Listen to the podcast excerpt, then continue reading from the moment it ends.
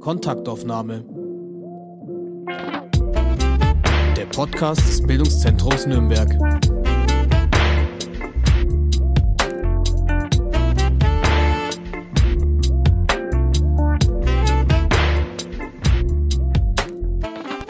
Hallo und herzlich willkommen zu einer neuen Folge Kontaktaufnahme. Mein Name ist Hanna Diemer und ich spreche heute mit Peter Milch von der Heißarmee. Hallo Peter. Hallo.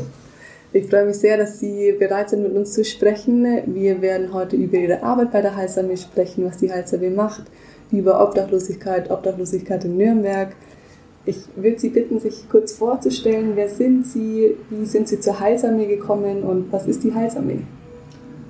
Also mein Name ist Peter Münch. Ich bin Sozialpädagoge seit 33 Jahren jetzt hier bei der, bei der Heilsarmee in Nürnberg. Äh, nicht mehr lange, ich gehe Ende des Jahres in Rente. ähm, aber mache die Arbeit, wie gesagt, jetzt seit 33 Jahren. Ich bin an die Arbeit mit Wohnungslosen gekommen wie die Jungfrau zum Kind. Ich habe in Mönchengladbach studiert. Ähm, in der Zeit ist mein Schwiegervater schwer krank geworden. Der wohnt in, der hat in der Nähe von oder, oder hat in Feucht gewohnt.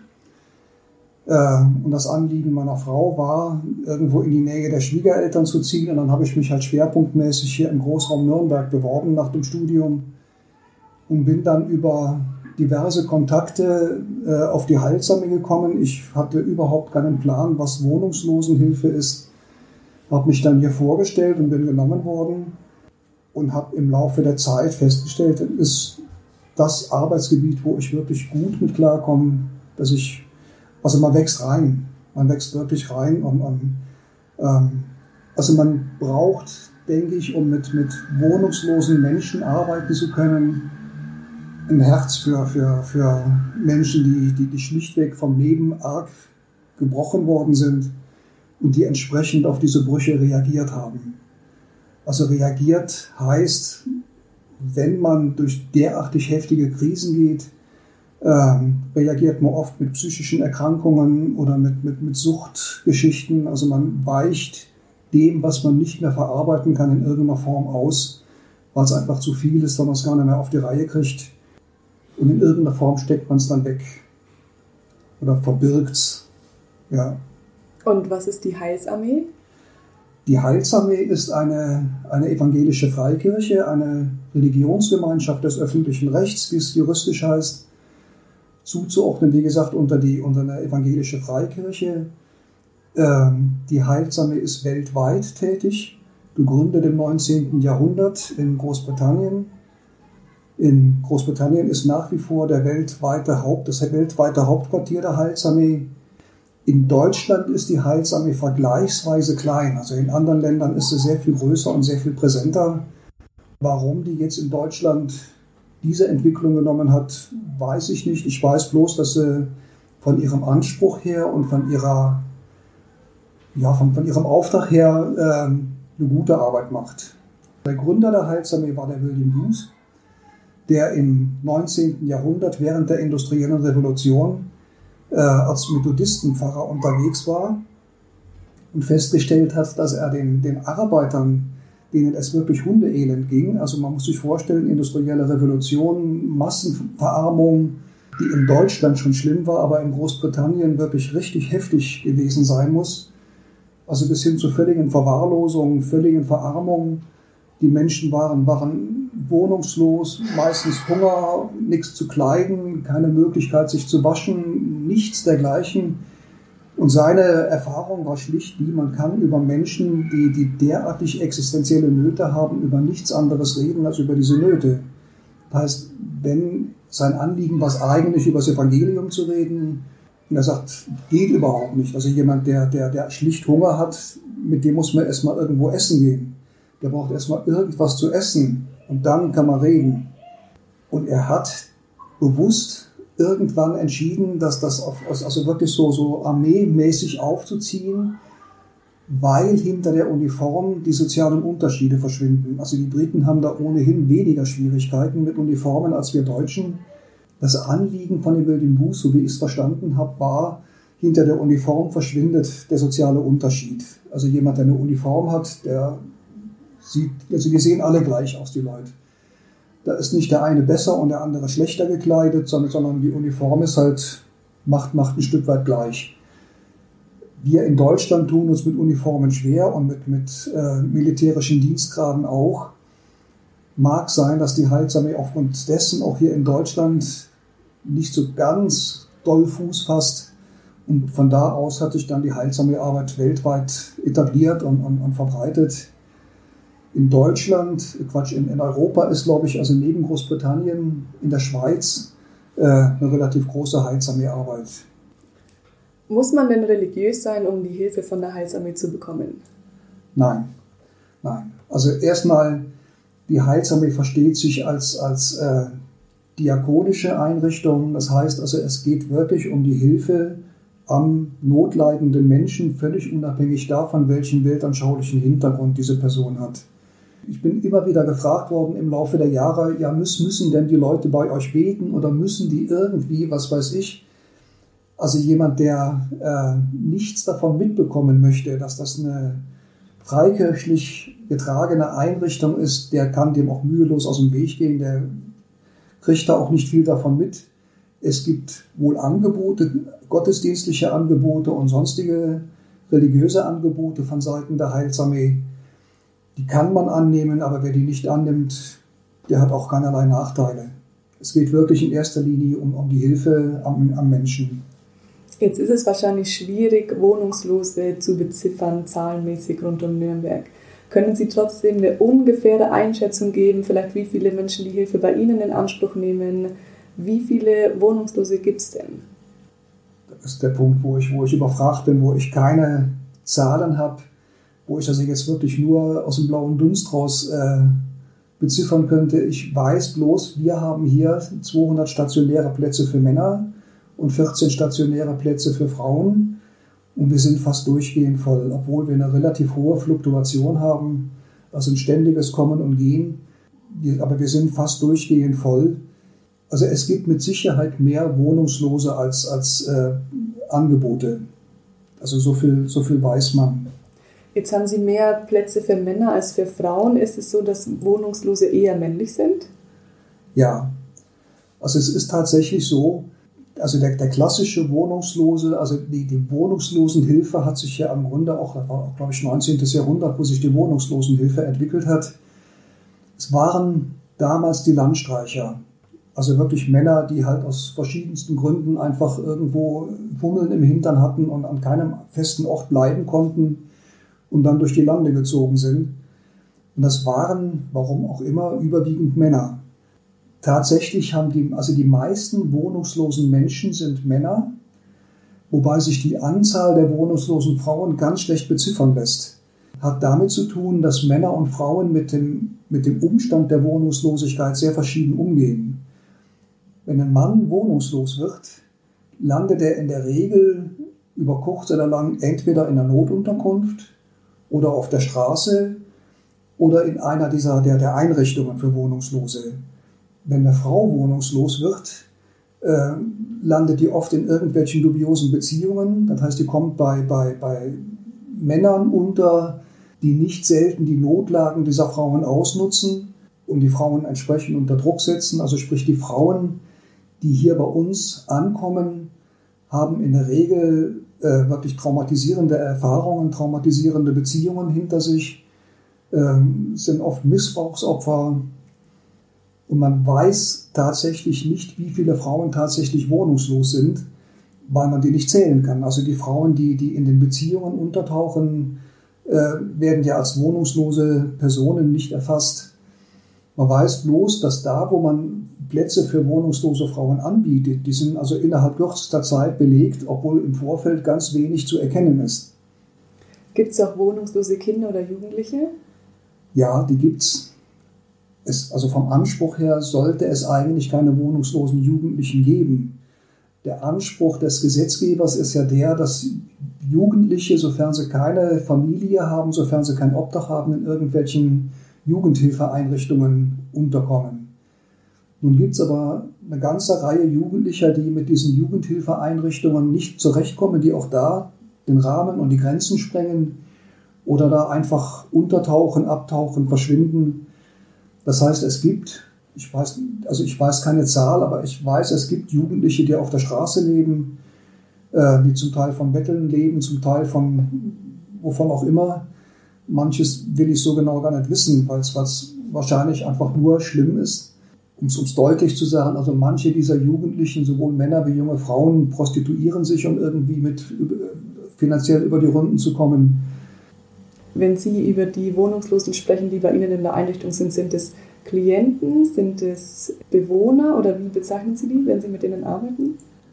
Wir bezeichnen die in der Regel als Bewohner. Als Bewohner. Ähm, wie alt, also wie jung war denn Ihr jüngster Bewohner? Der jüngste war 19, 20. Wir hatten eine Zeit lang wohnungslose Jugendliche hier bei uns. Die sind einfach bei uns aufgelaufen. Und ist es so, vom Gesetzgeber her ist bis zum vollendeten 21. Lebensjahr das Jugendamt zuständig. Also bis zum 18. Lebensjahr muss das Jugendamt zuständig sein und vom 18. bis zum, bis zum 21. Lebensjahr gibt es eine Kannbestimmung. Wir haben dann mit dem Jugendamt verhandelt und sind irgendwann, haben festgestellt, es ist einfach zu mühsam, weil die Ansprüche der Jugendhilfe und unsere Angebote so weit auseinandergehen und, und, wir haben dann gesagt, machen wir einfach nicht. Also wenn Jugendliche, also unter 21-Jährige bei uns nachfragen, die schicken wir zum Jugendamt. Der Bedarf wäre sicher da, aber die, die, die Ansprüche der Jugendhilfe kollidieren einfach mit unserer Niederschwelligkeit, die wir, die wir haben. Was sind denn da die Ansprüche? Naja, der, bei, bei Jugendlichen gibt es immer noch einen Erziehungsauftrag. Bei Kindern und Jugendlichen gibt es expliziten Auftrag äh, zum, zum Erziehen. Das heißt also, die, da hat man immer noch irgendwelche Erziehungsvorgaben oder man muss zumindest irgendwo links und rechts Barrieren oder, oder, oder, oder Leitplanken hinstellen und sagen, also bis dahin und nicht weiter und muss, muss damit im Grunde ähnlich wie in der Familie auch ständig umgehen. Während wir hier in der, in der Wohnungslosenhilfe in der Regel mit Erwachsenen zu tun haben, die, äh, wie das bei Wohnungslosen üblich ist, sich eher vor Konflikten zurückziehen. Also bevor jemand bei uns um Hilfe nachfragt, hat er alle möglichen anderen Geschichten schon durch und die Männer ziehen sich eher zurück. Also wir arbeiten bewusst sehr niederschwellig und geben sehr wenig Vorgaben. Wir gehen schon davon aus, wenn jemand kommt und hier bleibt und, und sich diese, dieser Tagesstruktur hier unterzieht, äh, dann ist das schon ein Erfolg. Das heißt also, wir haben deutlich weniger Ansprüche als die Jugendhilfe. Jetzt ist die spannende Frage, gibt es Gründe, wie man in die Wohnungslosigkeit rutscht? Sind es typische Gründe? Sind es super diverse Gründe? Wie kommt man denn in so eine Situation? Da gibt es unterschiedliche Wege, in die Wohnungslosigkeit zu rutschen. Ich kenne jetzt nur die, die männliche Perspektive. Ich kann mir vorstellen, dass es aus der Perspektive von Frauen nochmal eine andere Sicht ist ich kenne nur die, die männliche Variante, weil ich halt mit den Männern arbeite. Aber von Seiten der Männer ist es so, da kommt in der Regel eins zum anderen. Also da ist oft, also entweder ist der Alkohol ursprünglich und führt dann dazu, dass die Ehe oder die Beziehung eine entsprechende Belastung hat, dass man irgendwann die Arbeit verliert und irgendwann auch, auch sich um nichts mehr kümmert. Da kommt dann wirklich so eins zum anderen und irgendwann hocken dann diese Männer in ihren Wohnungen, kümmern sich um nichts mehr, öffnen auch keine Post mehr, äh, lassen alles schleifen und werden irgendwann zwangsgeräumt. Und dann erst realisieren viele dieser Männer, oh, jetzt habe ich ja keine Wohnung mehr. Und landen dann erstmal buchstäblich auf der Straße, beziehungsweise in Notunterkünften. Kann aber auch, also da gibt es unterschiedlichste Wege. Es gibt auch Personen, also Männer, die, die aufgrund ihrer psychischen Erkrankung wohnungslos werden. Also ich kenne einen Fall persönlich, wo, wo ein Mann äh, irgendwann beschlossen hat, ich nehme meine Medikamente nicht mehr, weil diese Medikamente ihm sehr, sehr unangenehm waren. Daraufhin hat die, hat die, die Ehefrau von ihm entschieden, die hatten miteinander zwei Kinder. Das halte ich nicht aus, was ich durchaus nachvollziehen kann. Also mit einem psychisch kranken Menschen, der also ständig halluziniert, unter einem Dach zu leben, ist ja ist, also ist heftig. Die haben sich getrennt. Er ist in eine eigene Wohnung gezogen, hat sich in dieser Wohnung einige Jahre gehalten, äh, hat es aber vorgezogen, nachts mit sich selbst lautstark zu debattieren, was dann die Mitbewohner irgendwann auf die Barrikaden gebracht hat. Irgendwann stand dann die Polizei nachts bei ihm vor der Tür und er wusste gar nicht, was die da wollen. Subjektiv war für ihn das alles überhaupt kein Problem, für die anderen war es sehr wohl ein Problem. Und er hat irgendwann, wurde ihm die Wohnung gekündigt, er wurde zwangsgeräumt, ist dann in eine, in eine Garage gezogen, hat in der Garage gelebt, ohne Wasser, also ohne, ohne Hygienemöglichkeiten. Also der konnte weder Wäsche waschen, noch, noch hatte der eine Toilette, noch, noch fließendes Wasser, nichts dergleichen. Entsprechend roch der irgendwann, hat aber in dieser Garage irgendwie überlebt und ist dann auch aus dieser Garage irgendwann rausgeflogen, weil also auch da der Vermieter sagte, also das ist einfach nicht machbar, das halte ich nicht aus und ist dann hier bei uns gelandet. Also den Weg gibt es auch gibt auch Männer, die, die, ja, also das ist wirklich so ein typisch männliches Verhalten, die irgendwann sagen, ich mag nicht mehr, warum auch immer. Äh, hatte ich auch einen, der hat irgendwann beschlossen, ich mag nicht mehr. Irgendwann hat seine Frau gesagt, du kannst mich mal mit dieser Haltung, hat ihn vor die Tür gesetzt. Ja, und dann saß der unter der Brücke. und hat auch bei uns über viele Jahre irgendwo demonstrativ äh, kundgetan, ich mag nicht bis wir ihm irgendwann, weil, er, weil wir den Eindruck hatten, der kann eigentlich schon, der will bloß nicht.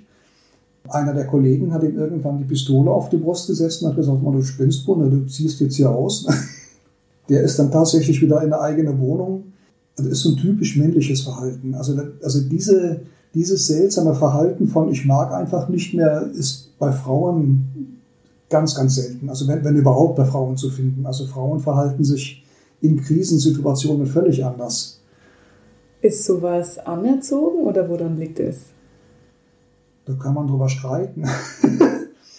ich bin ja aus der Generation, die, die, die glaubte, Männlichkeit oder, oder Weiblichkeit werde anerzogen. Ähm, ich war mir dessen auch ganz gewiss, bis wir selbst Kinder gekriegt haben. also wir haben unserer, unserer ersten Tochter völlig freigestellt. Da haben wir Jungsspielzeug und, und Mädchenspielzeug hingestellt und die hat mit Puppen gespielt, während, während, während der Sohn, der, also dessen erstes Wort war Auto. also ich habe mich da im Laufe der Zeit eines Besseren belehren lassen. Ähm, ich denke, Erziehung hat natürlich irgendwie immer Einfluss und auch die kulturelle, das kulturelle Umfeld hat einen Einfluss. Aber ich glaube, Menschen bringen einfach eine Menge mit, wenn, wenn, wenn, wenn sie auf die Welt kommen. Und da hat man wenig Einfluss drauf. Also meine Erfahrung ist die, nach, nach, nach, wir haben drei Kinder, äh, die alle sehr unterschiedlich sind. Man kann im Grunde die Kinder nur bei der Entfaltung dessen begleiten, was sie mitbringen. Ähm, und was das jeweils ist, das ist eine Überraschung. Wow, das ist ein sehr spannender Erziehungsansatz. Wie ist es denn mit Inhaftierten, die auf eine Haftstrafe kommen und dann wieder sich ein eigenes Leben aufbauen müssen? Ist da ein Risiko zu einer Wohnungslosigkeit gegeben? Ja, also vielfach haben äh, inhaftierte Menschen, äh, selbst wenn sie vorher eine Wohnung haben, je nachdem, nach, nach Haftdauer wird die Wohnung während der Haft gekündigt oder die verlieren schlichtweg die Wohnung aus, aus unterschiedlichen Gründen äh, und sind dann nach der Haft schlichtweg wohnungslos. Wir haben auch immer wieder Anfragen von der, von der, von der, Haft, von der Strafentlassenenhilfe, äh, dass Haftentlassene Wohnungen, also eine Unterkunft suchen, auch bei uns. Gibt sicher Haftentlassene, die, die, die, die auch über die Haftzeit die Wohnung behalten oder wo dann eine Partnerin da ist, ein Partner da ist, der die, die Wohnung irgendwie weiter betreibt. Äh, aber für viele ist das wirklich ein Einstieg in die Wohnungslosigkeit. Wie kommt man denn jetzt da wieder raus, wenn es so viele Faktoren gibt, die Menschen dazu bringen, in die Wohnungslosigkeit zu kommen? Wie läuft es dann ab? Ich rutsche in die Wohnungslosigkeit und dann? Was passiert dann? Also man muss sich ein Stück weit vergegenwärtigen, was Wohnungslosigkeit heißt.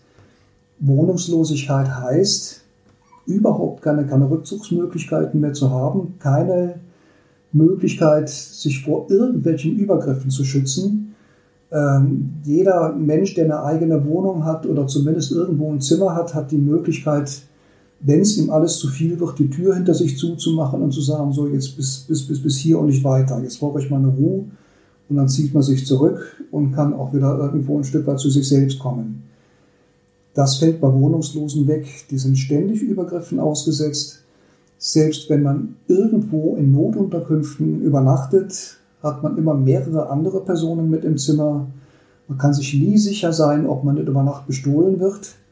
Geld oder andere Gebrauchsgegenstände einfach über Nacht verschwinden. Ähm, man ist ständig angespannt. Ähm, man wird zum Teil auch regelrecht bedroht, sowohl verbal als auch richtig mit körperlichen Übergriffen, also sprich auch geschlagen. Bei Frauen, die auf der Straße leben, kommen, kommen äh, sexuelle Übergriffe dazu. Ich weiß von Frauen, äh, die sich also bewusst verunstalten, also auch unschön hässlich machen, um nicht angebaggert zu werden. Also eine Frau, die einigermaßen gut aussieht auf der Straße, wird ständig angegriffen, ständig angebaggert, ständig irgendwie, die ist im Grunde freiwillig. Also nicht nur für Normalbürger, sondern eben auch für die Wohnungslosen selbst. Also die sind ja untereinander auch nicht unbedingt äh, sehr freundlich miteinander. Da gönnt ja auch keiner dem anderen irgendwas. Ne? Da kämpft jeder für sich, für ums Überleben.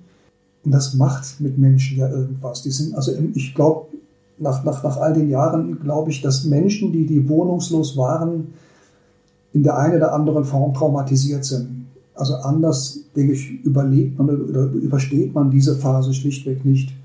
Wer also ständig ausgesetzt ist, ständig bedroht wird, ständig irgendwie Sorge hat oder sich nur mit, mit, mit Betäubungsmitteln irgendwie über Wasser halten kann, um nicht verrückt zu werden, hat irgendwelche Folgeschäden.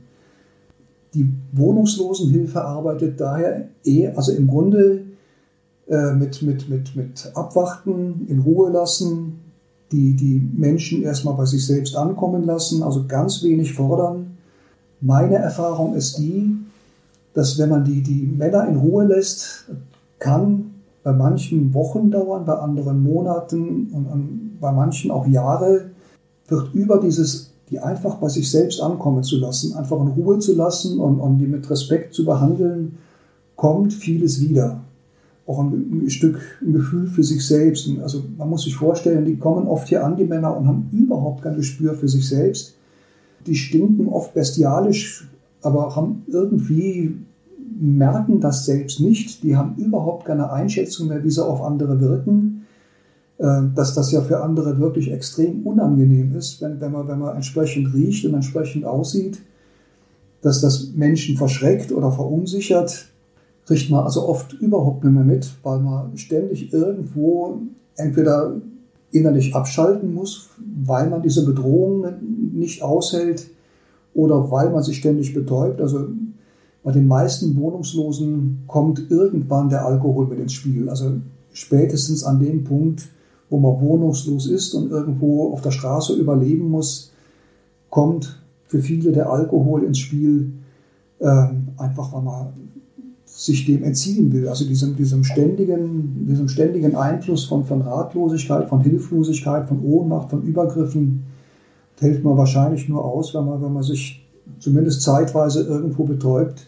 Entsprechend sind viele der, der wohnungslosen Menschen, zumindest die Männer, bei den Frauen kann es nicht sagen, suchtabhängig. Also die haben alle ein mehr oder weniger chronisches Alkoholproblem, wobei die wenigsten sich dessen bewusst sind. Also die meisten, wenn man die anspricht, ob sie denn da irgendwie ein Alkoholproblem hätten, sagen, na, na, die trinken da auch mal ihr Bier. Dass ich mal ein Bier trinke und die anderen dann zehn, Bier am Tag, wird dann irgendwie so links runterfallen gelassen.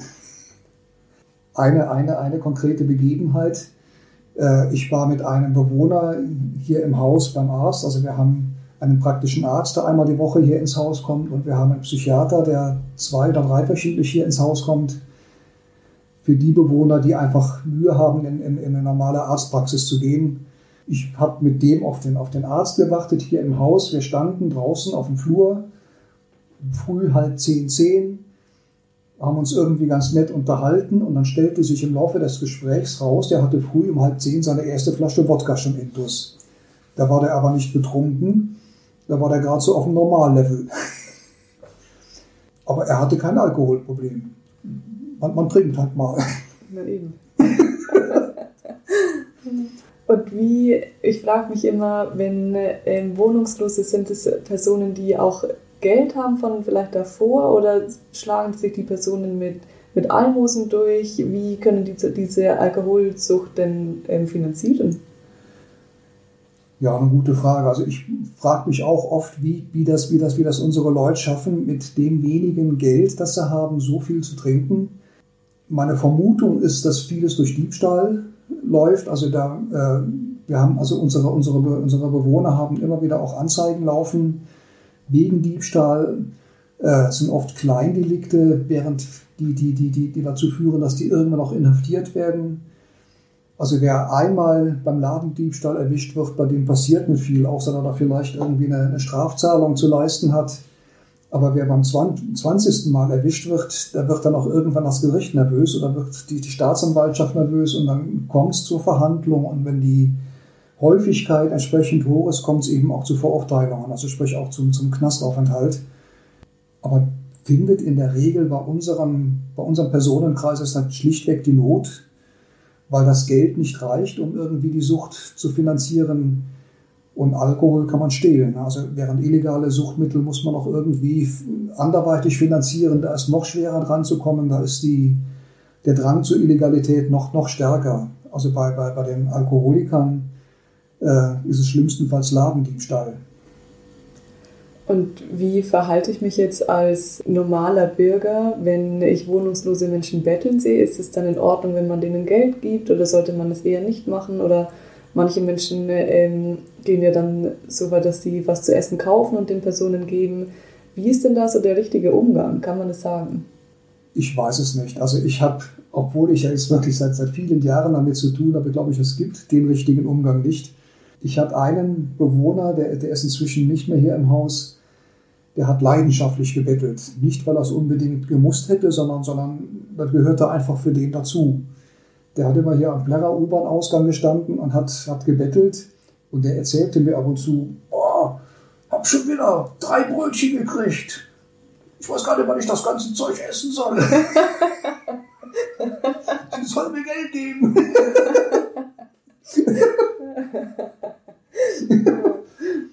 ja, und dann, dann gibt es halt hier, ich weiß, also zumindest in Nürnberg, im, im, um, um den um Plärrer rum, gibt es ja richtige Bettelbanden. Also das sind im Grunde arme Schweine, die, die ausgesetzt werden, also Männer wie Frauen, die einfach missbraucht werden, um Mitleid zu erregen und mit ihrem Pappbecher da stehen und dann in, in, in unverständlichen Sprachen die, die, die Passanten anzu, anzuhauen. Gibt man denen Geld? Ja, weiß nicht, die kriegen es abgenommen gibt man ihnen nichts. Also es ist, ist im Grunde niemands Macht. Ich glaube, es, ja, es, es gibt nicht den richtigen Weg. Wobei sicherlich es gibt wohnungslose Menschen, die auf der Straße leben, die wirklich auch davon leben, irgendwo ein bisschen Geld zu schnorren. Die also wirklich davon auch ihre Mahlzeiten bestreiten oder, oder zumindest sich ein bisschen Luxus leisten. Also Mahlzeiten, das ist, ist vielleicht noch eine Sache, wie, man, wie, man, wie ernährt man sich eigentlich, wenn man auf der Straße ist. Äh, es gibt in Nürnberg gibt's Möglichkeiten, sich, sich, sich Mittagessen zu organisieren. Also es gibt von der, von der Stadtmission gibt's die Wärmestube. Äh, da kann man hingehen und bekommt ein Mittagessen kostenlos. Das gleiche gibt es hier bei uns auch von der Heilsame. Da gibt es die Oase, das ist auch so ein, Aufenthaltsraum oder so eine Möglichkeit, sich aufzuhalten. Da gibt es auch kostenloses Mittagessen. Jetzt zu Corona-Zeiten ist bei uns die Oase dicht, aus baulichen Gründen, weil wir da einfach nicht garantieren können, dass die, die Personen sich da nicht zu nahe kommen. Die Wärmestube gibt, soweit ich weiß, Essen aus, aber auch eben nur am Schalter und nur nach draußen. Also da geht auch niemand rein im Moment, weil die einfach aus baulichen Gründen das auch nicht machen können.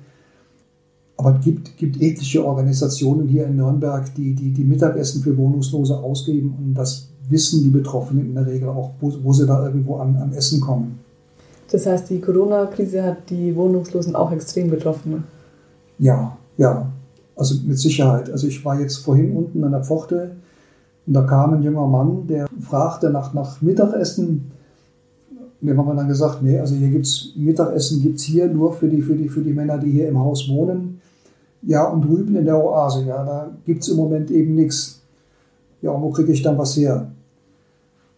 Also ich denke, das trifft, trifft wirklich, also Menschen, die ohnehin nichts haben, die trifft es bestimmt heftig, weil, weil, also ja, weil aufgrund dieser, dieser Corona-Maßnahmen viele Essensausgaben oder, oder das, was vorher einigermaßen funktioniert hat, eben nicht mehr funktioniert, wegen der Hygieneregeln, weil man die einfach nicht einhalten kann oder nicht garantieren kann, dass man sie einhält, finden einfach viele Organisationen oder auch viele Möglichkeiten, Essen weiterzugeben, Kleidung weiterzugeben, sonstige Materialien weiterzugeben, findet einfach nicht statt.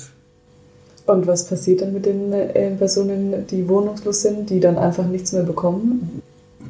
Gute Frage. Also da kriege ich zu wenig mit, weil ich halt hier vor Ort bin ähm, und zu wenig mitbekomme, was, was auf der Straße läuft. Also ich weiß bloß, zu Nicht-Corona-Zeiten ist das relativ gut organisiert, also hier in Nürnberg. Und jetzt zu Corona-Zeiten habe ich zu wenig Überblick. Wie viele Anlaufstellen gibt es denn in Nürnberg? Also Sie haben gesagt, es gibt etliche, das heißt, es gibt die Heißarmee, bei der man einen Platz in einem Zimmer bekommen kann, oder wie kann ich mir denn hier eigentlich den Alltag vorstellen? Also es gibt insgesamt, es gibt drei, drei stationäre Einrichtungen für Wohnungslose. Also stationär heißt, die Männer oder Frauen fragen hier um Aufnahme nach. Dann wird in einem Aufnahmegespräch geprüft, ob der Anspruch denn tatsächlich besteht auf Aufnahme, weil wir müssen ja einen Antrag stellen beim Kostenträger und müssen dem Kostenträger gegenüber auch rechtfertigen, dass da wirklich ein entsprechender Hilfebedarf ist. Wenn dann feststeht, ja, der Hilfebedarf ist da, wird, wird, wird die Person aufgenommen. Das sind wirklich Menschen, die kommen oft mit zwei Tüten in der Hand und haben sonst nichts. Die wohnen dann hier manche zeitlich befristet, andere auf Dauer. Bei manchen lässt sich beim Aufnahmegespräch schon absehen, dass da eine Verselbstständigung relativ unwahrscheinlich ist. Die kommen dann gleich in den Bereich, in den Langzeitbereich. Bei anderen, wo man den Eindruck hat, da könnte vielleicht noch Potenzial sein, äh, die kommen in den Bereich, wo es, wo, wo es auf, gezielt auf eine, auf, auf eine Wiedereingliederung hinausläuft. Äh, wobei der Zeitraum des Aufenthalts schwer vorhersehbar ist. Also der gibt so, so eine, so eine, so eine 18-Monats-Richtlinie, die ist irgendwann mal bundesweit, gab es die, inzwischen gibt es die Gott sei Dank so nicht mehr. Aber das ist so, so über, über den Daumen gepeilt, geht man davon aus, anderthalb, zwei Jahre, dann sollte sich irgendwas bewegt haben. Also wenn sich nach anderthalb, zwei Jahren, wenn da absehbar wird, jemand, jemand schafft es einfach nicht, zumindest nicht in dieser Zeit, dann wird er bei uns in der Einrichtung in den Langzeitbereich verlegt und da gibt es einfach keine zeitliche Befristung. Es gibt neben der Heilsarmee noch, noch die, die Großweiden-Mühlstraße, das ist eine städtische Einrichtung. Die haben auch Möglichkeiten, Männer wie Frauen aufzunehmen und die haben auch einige wenige Plätze für Familien, also sprich Paare mit Kindern. Gibt es da ganz, ganz wenig. Und auch deren Platzkontingent ist, da, ist, ist sehr begrenzt. Also da gibt, gibt nicht viel. Und es gibt neben, neben diesen beiden noch Misericordias Domine von der, von der, von der Caritas in der Pirkheimer Straße. Die machen im Grunde eine ähnliche Arbeit wie wir. Äh, die lassen auch wohnungslose Männer da wohnen. Ich glaube, glaub ausschließlich Männer. Und dann gibt es daneben reine Übernachtungsmöglichkeiten. Es gibt Notschlafstellen. Die werden zum Teil über die Großweiden-Mühlstraße vergeben, zum Teil über den Kirchenweg. Das ist äh, eine städtische Stelle, also die Sozialamt der Stadt, im Kirchenweg. Die vermitteln Schlafplätze bzw. Pensionsplätze. Es gibt hier in Nürnberg sogenannte Pensionen.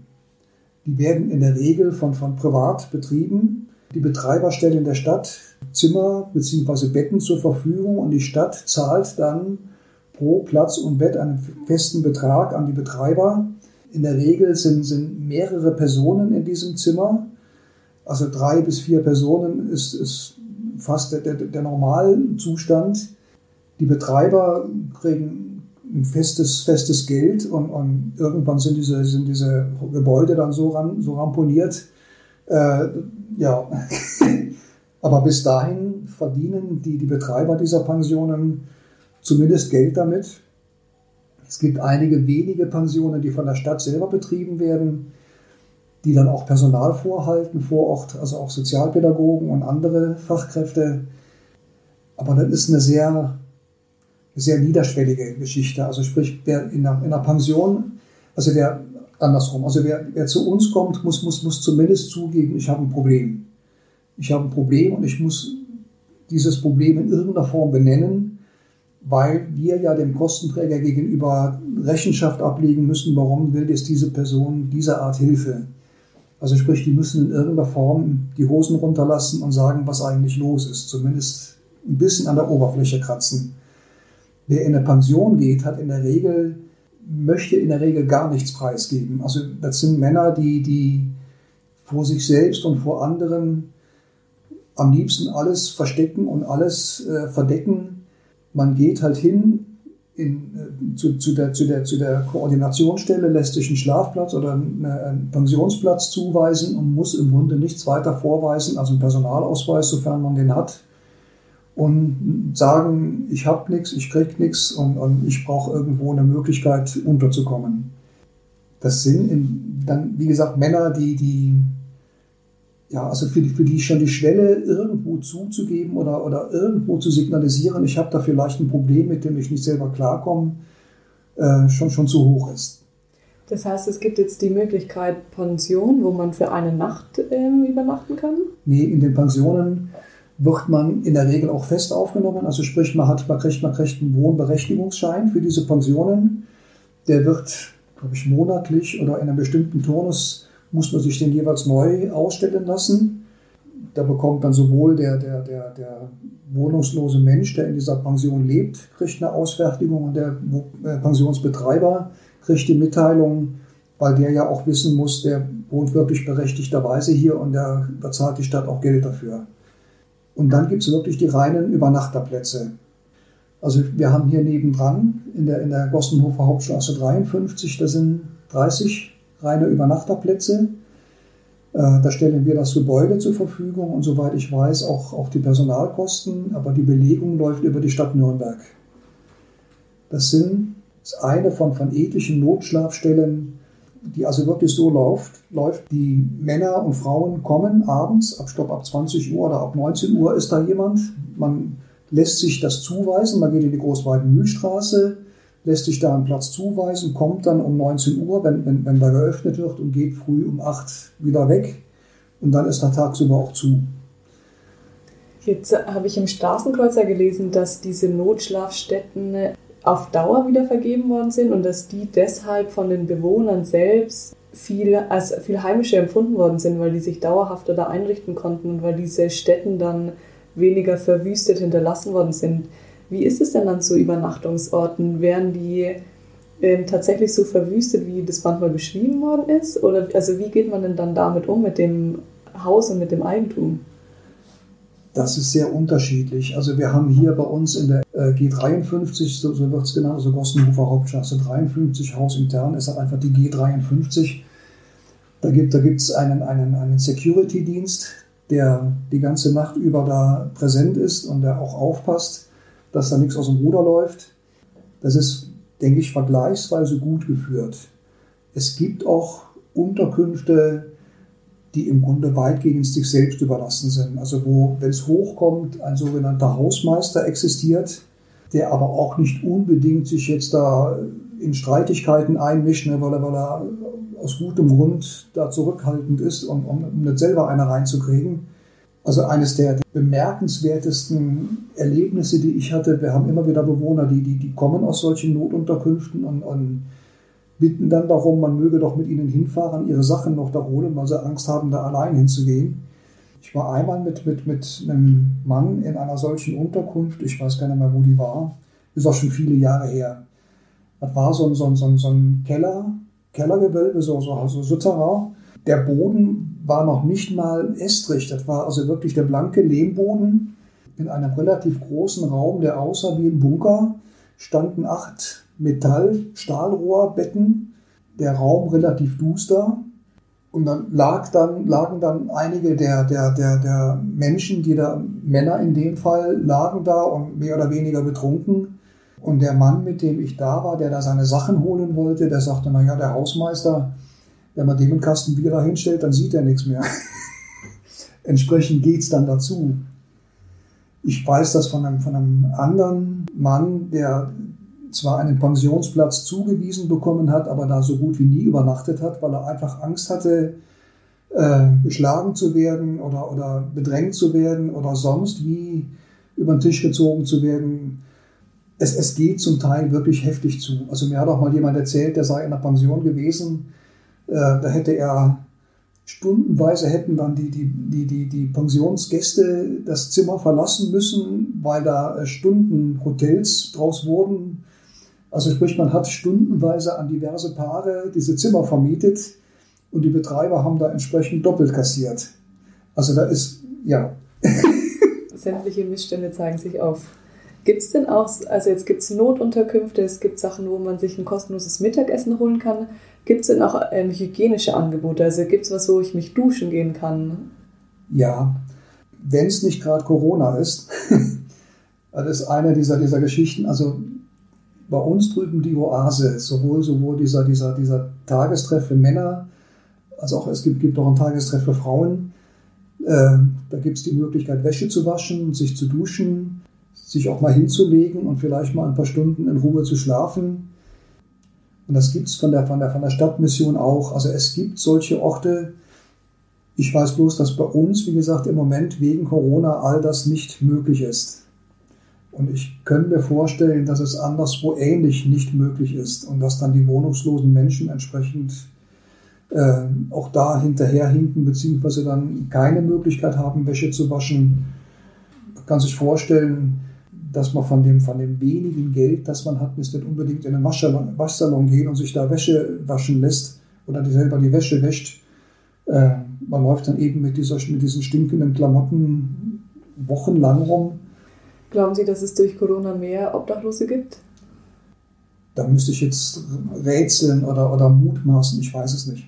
Ich würde gerne über Ihr Angebot von dem Frauenhaus sprechen. Sie haben gesagt, Sie haben 18 Plätze. 14. 14 Plätze. Ja. Warum ist so ein Frauenhaus speziell so wichtig und was ist der Unterschied zu einem Frauenschutzhaus? Der Unterschied ist der, dass die Frauen, die bei uns nachfragen, wohnungslos sind. Also es ist in erster Linie wirklich eine Sache der Wohnungslosigkeit. Wir sind Wohnungslosenhilfe. In einem Frauenschutzhaus kommen auch Frauen unter, die eigentlich eine Wohnung haben, die aber einen gewalttätigen Partner haben, vor dem sie sich irgendwo zurückziehen und vor dem sie Schutz suchen. Die Frauen bei uns haben dieses Problem oft auch, aber nur unter anderem. Also sprich, die haben äh, noch eine ganze Palette mehr Schwierigkeiten. Da kommt neben den gewalttätigen Partnern oder neben gewalttätigen Männern, mit denen sie oft zu tun haben, eben noch die Wohnungslosigkeit dazu. Da kommen oft noch, noch Sorgerechtsschwierigkeiten mit dazu. Also sprich, die, wenn Männer verschwinden oder wenn, wenn Männer untertauchen, verschwindet oft auch der Kontakt zu den Kindern.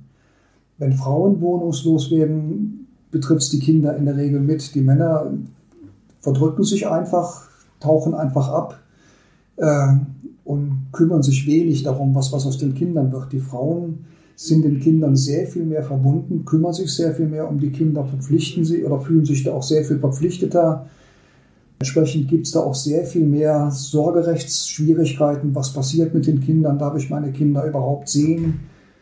Wenn ja, unter welchen Bedingungen darf ich die sehen? Warum? Wenn nicht, warum darf man die nicht sehen? Was ist da passiert? Also da gibt es wirklich die ganze Palette.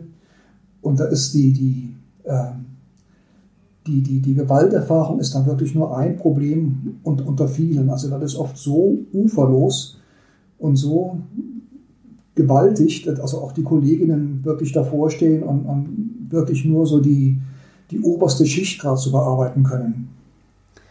Jetzt hatten Sie vorher angesprochen, ganz kurz mit dem Personalausweis. Jetzt kann ich ja in Deutschland keine Wohnung mieten, ohne einen Personalausweis zu haben, aber ich kann jetzt auch keinen Personalausweis beantragen, wenn ich keine feste Adresse habe. Ja. Wie adressiert man denn dieses Problem? Also wer bei uns wohnt, hat hier eine Meldeadresse also jeder, der bei uns aufgenommen wird, wird, wird zum Einwohnermeldeamt geschickt und hat dann eine Meldeadresse, bekommt dann auch äh, entsprechende, entsprechende Unterlagen.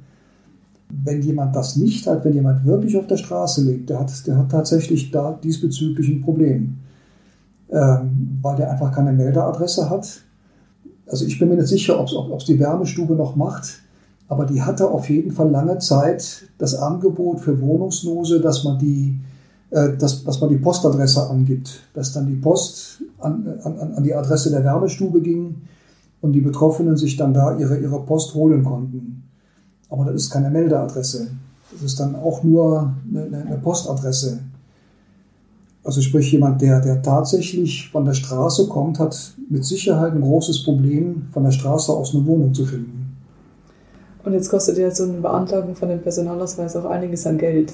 Ja. Wird es von der Heilsarmee dann zum Beispiel übernommen, diese Kosten, oder? Äh, es gibt eine Vereinbarung zwischen den Einrichtungen der Wohnungslosenhilfe und der Stadt Nürnberg, dass unseren Personen die Gebühren erlassen werden. Also sprich, wenn, wenn jemand von, uns, von, von unseren Leuten einen Personalausweis braucht, bekommt er eine, eine Bescheinigung von uns mit fürs Einwohnermeldeamt. Es gab zumindest vor Corona-Zeiten einen Sonderschalter für diese Fälle. Äh, da kriegte man auch relativ problemlos dann, dann mit dieser Bescheinigung kostenlos den Personalausweis. Jetzt haben wir schon viel gesprochen, wie man in die Wohnungslosigkeit rutscht und welche Hilfestellen man sich suchen kann und wie lange es ungefähr dauert, bis man da wieder rauskommt. Würden Sie mal beschreiben, wie, wie laufen diese 18 Monate, wenn man das jetzt als Standardfall nehmen kann, wie läuft es denn so ab? Wie entwickeln sich die Personen und wie verabschieden sich denn die Menschen wieder aus der Wohnungslosigkeit heraus oder landen die wieder dann zurück auf der Straße? Wie läuft es?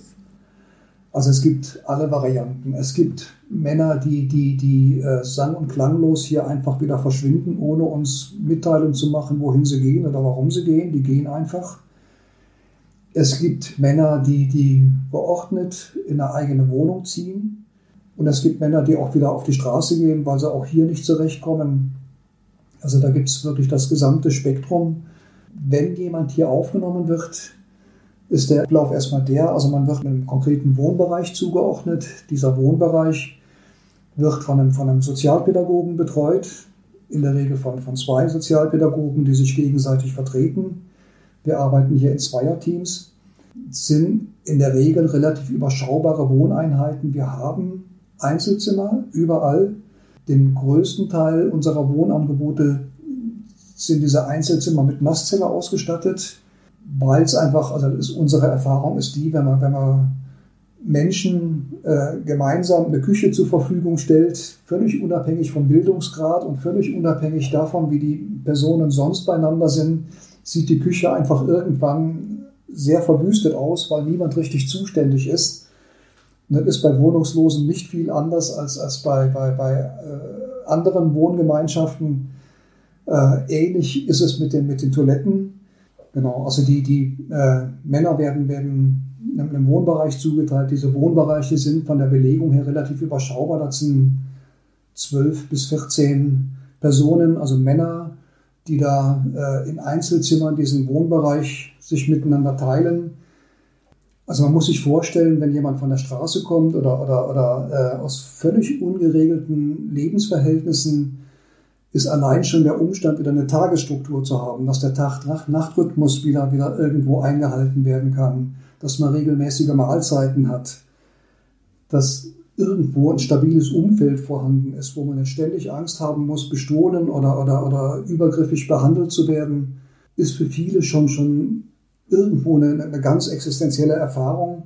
Und wir lassen in der Regel die, die, die, die Männer auch in Ruhe weil erstmal diese, diese, diese Erfahrung ankommen muss. Hier bin ich wirklich sicher, hier kann ich bleiben, hier bedrängt mich niemand, hier glaubt mir niemand irgendwas, hier tut mir niemand irgendwas. Also das braucht Zeit, bis, bis so eine Erfahrung ankommt. Äh, wir bieten unseren Männern, wenn nicht gerade Corona ist, tagsüber Beschäftigungsmöglichkeiten an, die auch bezahlt werden. Jetzt zu Corona-Zeiten schwierig, das sind nur einige der, der Beschäftigungsmöglichkeiten angeboten. Aber es wird gewünscht, wenn es irgend geht, sollte, soll, sollte jemand hier einer tagesstrukturierenden Maßnahme nachgehen, einfach um, um irgendwie wieder in so einen Tagesrhythmus reinzufinden.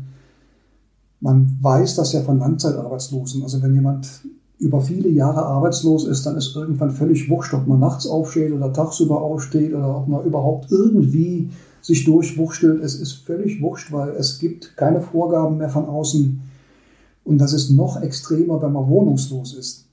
Weil da ist dann wirklich alles futsch. Da hat man überhaupt keine, keine Struktur mehr von außen. Es sei denn, man hat irgendwo eine Übernachtungsmöglichkeit und ist dann nachts zumindest da in diesem, in diesem Zimmer. Ansonsten ist jegliche Tagesstruktur völlig futsch. Und die, die Männer sollen erstmal wieder, wieder reinfinden in so eine Tagesstruktur. Das alles bieten wir an. Also wir verpflichten niemand zu irgendwas, ähm, weil dann ist unsere Erfahrung funktioniert einfach nicht. Also man kann schon sagen, sie müssen aber hier arbeiten und dann sagt er, nee, mache ich nicht. Äh, ja, und was mache ich dann? Dann setze ich ihn auf die Straße und mache damit genau das, was ich eigentlich verhindern will, nämlich dass der auf der Straße sitzt. Und mehr Druckmöglichkeiten haben wir in der Regel nicht.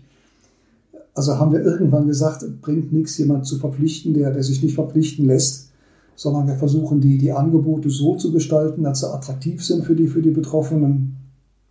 Und selbst dann gibt es einfach eine gewisse Anzahl von, von, von Männern, die sich auf nichts einlassen, aber dann, damit kann man leben oder muss man leben.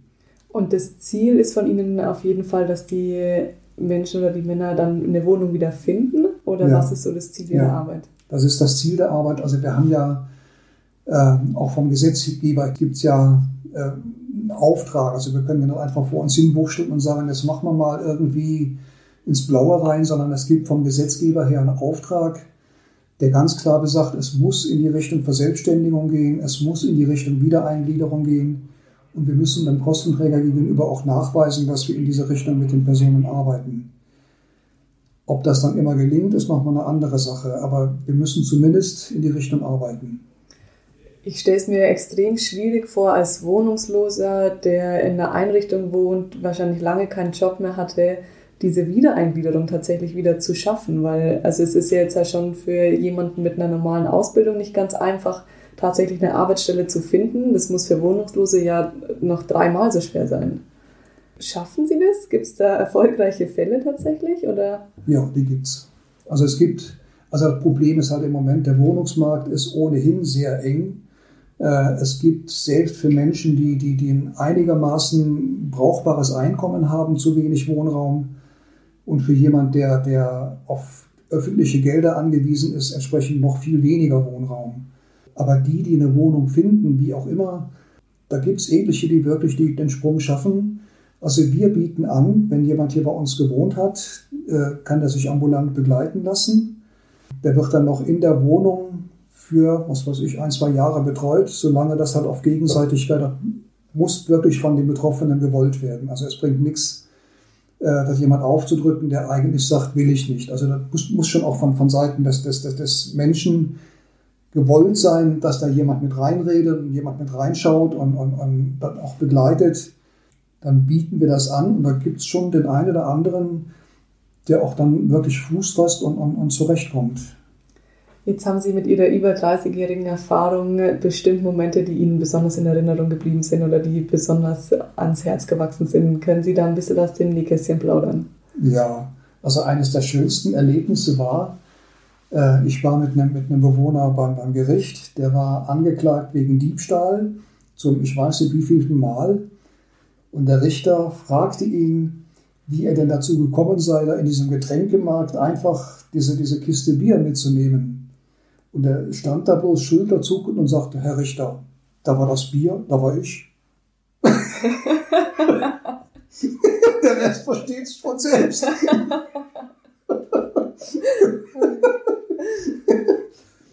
Oder ich war mit, mit einem anderen Bewohner, war ich, war ich beim, beim, auch beim Gericht, der hatte auch irgendeine, irgendeine Klage laufen wegen irgendeiner Kleinigkeit. Und der Staatsanwalt stand auf und fragte ihn, wollen Sie ins Guinness-Buch der Rekorde? Und meinte, nein, Herr Staatsanwalt. Ja, aber wenn ich, hier, wenn ich Ihr Register lese, dann könnte man den Eindruck bekommen. also der hatte so viele Einträge, der hatte so viele Verfahren hinter sich. Also der Staatsanwalt hat in dem Fall verzichtet, die alle vorzulesen, weil es einfach zu viel war. Wow. Mit einem anderen war ich, war ich bei der Polizei. Der hatte eine Anzeige an der Backe und sollte jetzt Stellung nehmen bei der Polizei zu dieser, zu dieser Anzeige. Und dann verlas der Polizist die Anklage. Sie sind gesehen worden am U-Bahnhof irgendwo. Ja, wie kommen wir nicht dann da hin? der Polizist, das müssten Sie doch wissen. Na, da war ich nicht.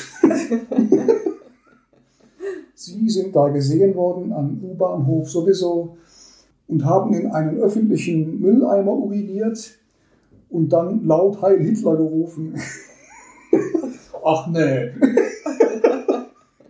Das Schönste war, ich kannte den Mann noch nicht so lang und dachte, das kann unmöglich sein. Das ist so ein umgänglicher, friedliebender Mensch. und dann bin ich mit dem, also es kam dann zur Verhandlung. Äh, ich bin mit dem hingegangen ins Gericht und, und dann wurden die An da wurde die Anklage verlesen, beziehungsweise das Strafregister wurde aufgeführt. Und er hatte, ich weiß nicht, wie viele solcher, solcher Delikte schon dessen Spezialität war es einfach, im volltrunkenen Zustand so lange zu provozieren, bis irgendjemand reagiert. Und das geht am besten, indem er irgendwie Nazi-Parolen lautstark äh, rumbrüllt. Also da reagiert mit Sicherheit jemand. es gibt Taktiken, um Aufmerksamkeit zu erregen.